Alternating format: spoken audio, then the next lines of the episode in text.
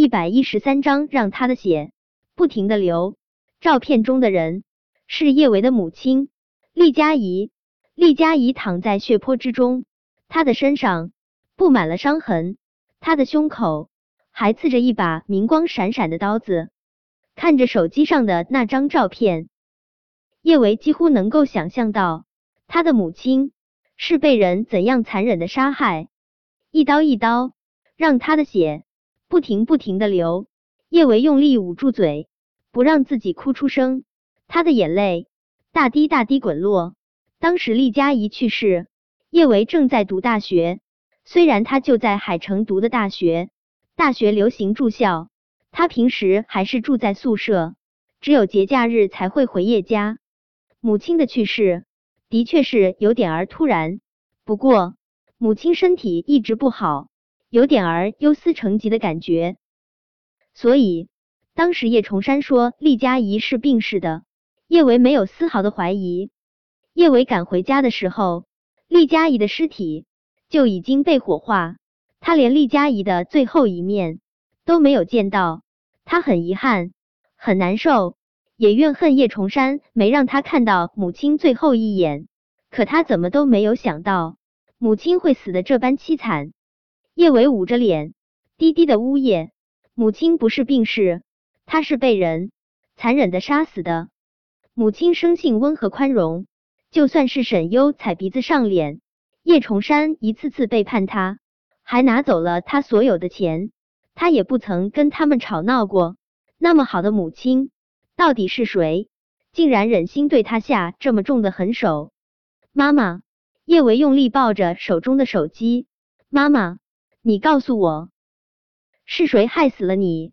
我要给你报仇，我一定要给你报仇。叶伟使劲擦去眼角的泪水，以暴制暴不是好法子，可他也不能眼睁睁的看着母亲惨死却无动于衷，他必须想办法找出杀死母亲的凶手，让那人付出惨重的代价。妈妈，到底是谁要对你这么狠？到底是谁？叶伟手忙脚乱的找出给他发来这条彩信的号码，他拨过去，可是电话那头传来的只是一个机械的女声：“对不起，您拨打的电话是空号。”叶维现在无暇去想到底是谁要给他发来这张照片，又有什么目的，他只想找出残忍的杀死母亲的凶手。对，叶崇山，他一定知道些什么。这么想着。叶维连忙拨通了叶崇山的电话，叶崇山显然已经睡在沈优的温柔乡中，他的声音带着明显的不耐烦：“谁？大半夜的，什么事？”叶崇山，我是叶维。叶维已经不再喊叶崇山父亲，他声音冷凝的一字一句说道：“叶崇山，我妈不是病死的，对不对？”小维，叶崇山明显一愣。他的声音之中带着明显的慌乱。我不知道这大半夜的你在胡说些什么。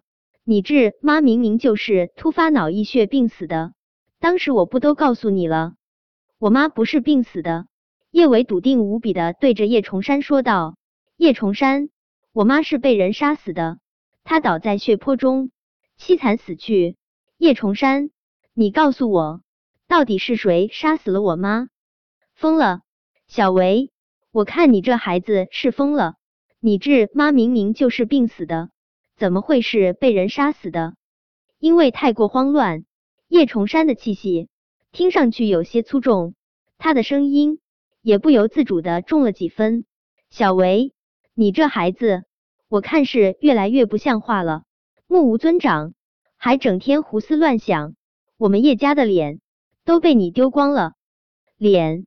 叶伟冷笑：“叶崇山，我还真不知道你们叶家还有什么脸。小三逼走正宫，连自己亲生女儿都能卖，这样的家庭还有什么脸？叶崇山，你告诉我，我妈到底是怎么死的？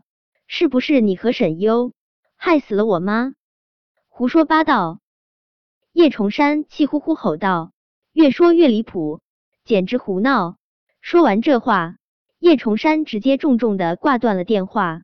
叶伟也不能确定是不是叶崇山和沈优害死的母亲，但他心里清楚，就算是他在打电话给叶崇山，也问不出杀死母亲的凶手。母亲惨死的真相，他一定会亲自查个水落石出。叶维用力攥着手中的手机，妈妈，我不会让你死不瞑目，我一定会还你一个公道。妈，你流了那么多血，是不是很疼？怎么会不疼呢？那么多的血，怎么会不疼呢？妈妈，你一定很疼。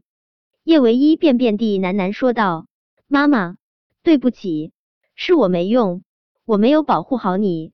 我不仅没能保护你，还没有照顾好小陈。小陈到现在都还昏迷不醒。妈妈，你在天上一定要保佑小陈早日醒来，也保佑我早日查清真相。”妈妈，如果不能查清真相，我永远都不能原谅我自己。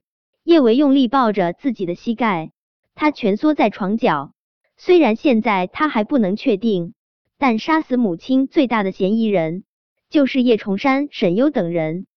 叶维觉得自己的身体特别特别冷，别人都是被自己的家庭温暖，不管在外面受到怎样的委屈，只要回到家。就可以卸下所有的防备和忧伤，只剩下如沐春风的暖。可是那个家容不下他啊！那个他喊了近二十年爸爸的人，根本就不把他当成是亲生女儿。都说是有了后妈就会有后爸，这话果真一点儿都不假。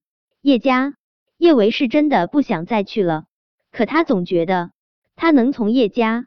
查清楚妈妈去世的真相，不管多讨厌那边，叶维还是打算抽空再过去一趟。叶维本来是打算下班后直接去叶家的，但今天晚上剧组有一场关于比拼医术的重头戏，他还是先去了剧组帮忙整理道具。叶维刚到剧组，一位小哥就捧着一大束香水百合走进了剧组，请问哪位是叶维叶小姐？她的花。叶维狐疑的接过那捧花，他以为是韩景送来的，没想到卡片上的落款是江莫尘。江莫尘，叶维蹙了蹙眉，他还真不记得他什么时候认识过这号人物。叶维拿起卡片的时候，杨雪就站在叶维旁边，看到卡片上的落款，杨雪直接炸了。难怪江少会说他是乳牛，原来。是叶维这个不要脸的勾了江少的魂儿，不能忍！叶维，你这只狐狸精，你竟然敢抢走我的江少，我打死你！说着，杨雪扬起手，一巴掌就狠狠往叶维脸上甩去。